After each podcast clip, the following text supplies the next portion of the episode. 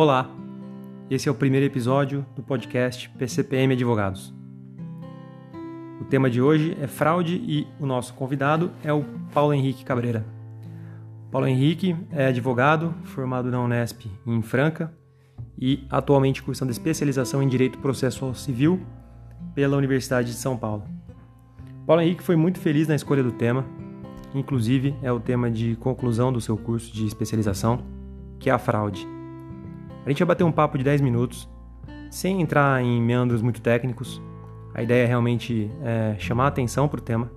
E como vocês uh, vão notar, é um tema muito importante, que infelizmente tem tido pouca atenção da doutrina.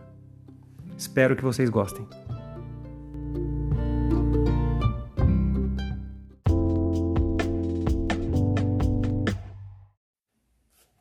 Esse episódio foi gravado remotamente por conta das medidas de distanciamento social, então o áudio deixa um pouco a desejar. Espero que vocês entendam. Obrigado.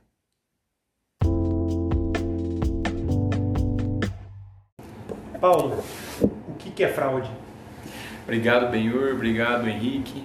É, a fraude é, ela pode ser definida de várias maneiras. É, na lei a gente não encontra um conceito específico, mas eu gosto bastante de, um, de uma definição que o Carnelucci forneceu, que seria qualquer intuito de violar a lei com, com um elemento de ocultação. Então seria aquele ardil empregado pelo, pelo devedor, muitas vezes, de violar a lei e ocultar essa violação, porque ele possa obter um benefício com isso. Você pode dar um, um exemplo prático, algum caso que você tenha visto de fraude é, na prática para que as pessoas entendam melhor como funciona, como funciona o mecanismo, como o devedor busca fazer essa fraude? Assim, no dia a dia essa a fraude é praticada de qual, vários, vários tipos de maneira. Ah, num processo de execução, por exemplo, existe a, a, a simulação do devedor muitas vezes para poder ocultar um patrimônio. Isso pode ser feito por meio de uma separação, um divórcio forjado, isso pode ser feito por meio dos famosos laranjas. Existe uma infinidade de maneiras que alguém pode tentar utilizar para fraudar a lei. É, o que, o que eu, eu diria que a gente pode definir como um standard aí, Paulo, e se me correr se eu estiver errado, é que, em regra, é, esse conceito é um pouco, é um pouco fluido, ele não está posto de uma forma objetiva. Mas, em regra, tudo que se faz é, com o intuito de ocultação e com a quebra de um dever de boa-fé ou de um dever posto na lei ou no contrato, a gente pode classificar como uma fraude. Né? Exatamente. É uma boa, um bom ponto de partida. Então, por exemplo, é, a, gente, a gente pode começar aí, de repente, falando da, da, da, da fraude contra credores, está colocada no Código Civil. O que é fraude contra credores? É um ato de, de alienação do patrimônio? É isso? É quando, quando, quando determinada pessoa, determinada empresa, ela se desfaz do patrimônio em prejuízo ao credor e o faz de uma maneira é, oculta, de uma maneira que possa trazer prejuízos, é isso? Exatamente. O devedor ele responde com todo o seu patrimônio é, para pagamento da dívida que ele, que, ele, que ele realizou. E a partir do momento que ele tem um, um negócio jurídico firmado com o credor e ele se dispõe desse patrimônio, acabando prejudicando, ah, de forma a prejudicar o recebimento do crédito, a lei classifica isso como uma fraude. Tá. O que sempre me incomodou no conceito de fraude contra credores, que eu me lembro que quando eu estudei, é, é o seguinte: você tem alguns requisitos para que se caracterize, né? Exato. Basicamente, o devedor precisa, precisa ser reduzido à insolvência. E o que eu acho mais difícil, que é o tal do concilium fraude, isso aí me parece uma prova meio impossível por parte do credor. Como que está isso aí hoje em dia? Como é que você faz a prova de que existi, existiu ali o, o intuito de fraude, o concilium fraudes? É, a jurisprudência vem fortalecendo muito o instituto da, da fraude contra credores. Inclusive, hoje não se fala mais em concilium fraudes uhum. na época como, como, se dizia antigamente. Muito mas antigo, numa... antigo, então, é isso? não.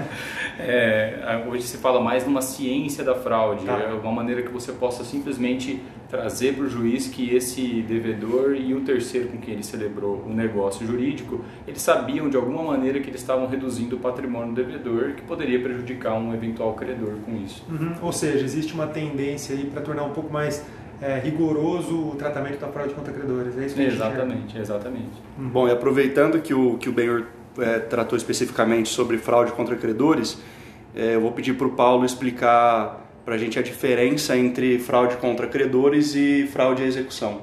É legal essa diferença, é uma diferença que o Brasil trouxe, positivou.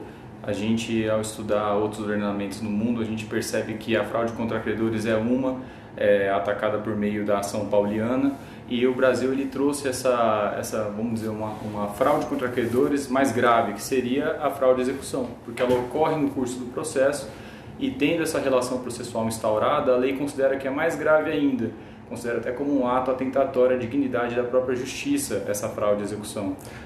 Paulo, é, me corrija se eu estou errado novamente, mas me parece que, como você disse, a gente tem um tratamento é, mais rigoroso quando a fraude envolve, digamos assim, o Estado, o Poder Judiciário, e, um, e uma parcimônia maior para quem pratica a fraude quando ela diz respeito apenas tão somente ao outro indivíduo que é fraude contra credores. É isso. Aparentemente sim, é uhum. o que a lei dispõe e que a gente pode, pode tirar essa conclusão de vários outros uhum. dispositivos. Por exemplo, um ato simulado, ele não, ele não convalesce com o decurso do tempo. Perfeito. Já a fraude contra credores, você teria o prazo de quatro anos para alegar. Uhum. No, no bojo, é fraude, tudo é fraude. Materialmente é a mesma coisa. Exatamente, é o intuito de, como, como dizia Carnelucci, é o intuito de você violar a lei e ocultar essa violação para obter um benefício com isso. Então, um ato simulado, por que, que ele, ele não convalesce com o decurso do tempo e a fraude sim? Aparentemente é uma proteção dada ao devedor pela uhum. lei, mas isso só se você ler o artigo isoladamente, não uma interpretação sistemática do sistema. Perfeito. E um outro aspecto para comprovação da fraude, quando envolve o judiciário, ou seja, quando é uma fraude de execução, já existe uma execução em curso contra esse devedor, a fraude é presumida? Sim, se houver por exemplo, a questão de imóveis, a verbação premonitória, que seria você dar ciência para o terceiro que irá comprar esse bem de que existe uma ação em andamento. Aliás, talvez a gente tenha atropelado um pouco um, um tópico que é o seguinte: se você você tem um prazo, só para deixar claro, você tem um prazo de quatro anos para entrar com uma ação pauliana, prazo prescricional, decadencial. Decadencial, tá? É um prazo decadencial. Exato. Ou seja, não tem como você interromper o, o decurso do prazo, né? Não, nada. Tá. É um prazo e é, um, é do, do, ato anulável, é isso? Isso, de um ato anulável, não nulo, né? Tá. Se fosse nulo, ele não, não, não valeceria com o tempo. Tudo bem, mas quando a gente trata de fraude e execução, ou seja, quando o ato é praticado já no curso de uma execução, esse ato não convalesce, esse ato não convalesce com o tempo. Exatamente. Ele, ele, é nulo, ele é questionável a qualquer momento. Exatamente. Então, por exemplo, já teria execução há 20 anos, tudo que o devedor praticou de 20 anos para cá está sujeito à fraude de execução. Isso é posto pela, pela, pela jurisprudência de uma forma, uma forma é, clara. Mais pacífica, exatamente. Mais pacífica, tá. É, isso é, isso é interessante, porque realmente é, se, tem, se trata de formas bem diversas aí o mesmo instituto materialmente que é o, que é o da fraude. Né? Exatamente, existe essa diferenciação quando existe um processo em curso mesmo. Ah, interessante, Paulo. É, diga, Henrique, não? A segunda pergunta ah, justamente a gente pensou em tratar dos, dos institutos né, do direito civil e do processo civil. Agora, muito, curioso, muito curiosa a relação que você fez com a simulação, Paulo, porque, assim, materialmente me parece que a fraude ela, ela se aproxima muito da, da simulação, porque é um negócio que você faz acobertando o outro. Né? Na verdade, você, por exemplo, um ato fraudulento pode ser uma compra e venda, na verdade você está fazendo uma. se livrando do seu patrimônio, você não está efetivamente vendendo. E é curioso mesmo que, que, que você, para um, você coloque uma proteção legal da prescrição e para simulação não. Então fica, fica essa observação. E Paulo, qual é o efeito prático para o terceiro envolvido na, em um ato é, é, alegadamente fraudulento? Seja ele um terceiro de boa fé ou seja ele um terceiro em conluio com o devedor. O risco que o terceiro enfrenta é a perda do bem que ele adquiriu e terá que se voltar contra o devedor para obter uma indenização. Paulo, e me diz uma coisa, a gente está falando só de é, fraude, ela só se constitui quando você tem um ato de alienação do bem, seja móvel ou imóvel, ou a gente está falando também de atos que impliquem oneração ou, ou alguma, alguma forma de, de comprometimento daquele bem? Onerar o bem, ou seja, dar esse bem em garantia, também é considerado fraude. Uma hipoteca, uma alienação fiduciária. Exatamente, porque retira da disposição do, do devedor esse patrimônio. E não, e não são só bens imóveis, né? É, por exemplo, se eu, se eu vendo um animal ou algum direito creditório que eu tenho, isso, isso caracterizaria a fraude? Também caracteriza a fraude. Uhum. Claro que passará também por uma questão de prova, que é uhum. aí que, que, que, o problema a gente vê bastante no, no judiciário. Existe uma resistência dos juízes e do, de, de aplicar a fraude em, certas, em certos tipos de operações. Né? Entendi. Bom, inclusive, recentemente, pelo novo Código de Processo Civil, é, a caracterização de fraude à execução ela mudou um pouco, né, o requisito para caracterização. Agora, você, agora se exige a verbação premonitória da, da execução no, no, na matrícula do imóvel. Exatamente. Por lei se exige para você conseguir essa presunção absoluta de que esse, esse uhum. negócio jurídico foi efetuado em fraude. Presunção absoluta, que não, que não impede que eu possa pleitear não impede. Isso é bom deixar claro, meu, foi boa pergunta, porque muitas pessoas, às vezes, por não ter uma verbação premonitória no imóvel, ela sabe da existência dessa ação, mas ela, ela acaba comprando bem mesmo assim. Uhum. É, apesar da lei é, trazer a presunção absoluta somente quando há verbação, existe a possibilidade desse negócio ser contestado sim. Uhum. Então o terceiro tem que tomar cuidado também, aquele, aquilo que a gente é, cresceu ouvindo de que o terceiro quando for comprar um imóvel ele tem que extrair as certidões uhum. apesar de hoje não estar tá, é, disposto obrigatoriamente na lei ainda assim é bom que o terceiro adote essa conduta é, o judiciário entende que é um dever de cautela do, do, do comprador de um imóvel que ele faça uma avaliação da situação do, do vendedor. Sim, é melhor para o terceiro não correr esse risco. Imóvel acaba sendo mais, mais sensível, porque tem a matrícula e tal, mas vale para qualquer bem, né? Isso, para qualquer bem. Importante um, do diligence. Isso. E existe uma existe alguma um entendimento do judiciário, alguma diferenciação feita com considerando o valor do bem? Não, não existe, não existe. É, a fraude em si é uma conduta que viola a lei e por isso ela não é tolerável. Digo, mas quando eu, quando eu pergunto isso, eu vou reformular minha pergunta para ficar mais clara.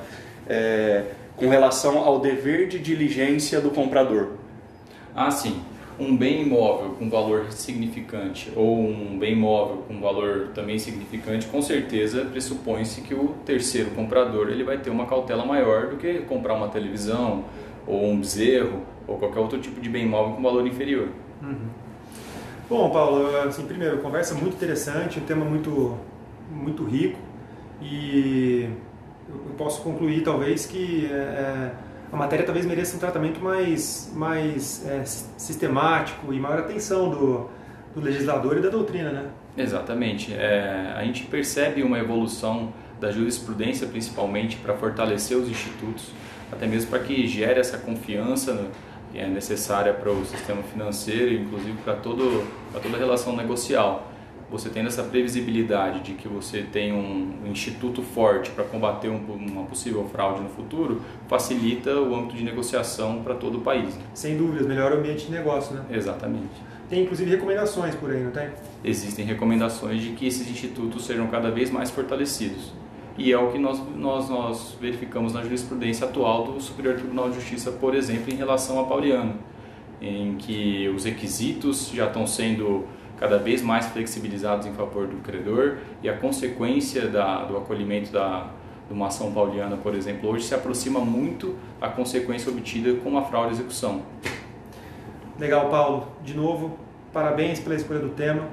Muito interessante. Obrigado pela conversa. Obrigado, sempre um prazer. Um abraço.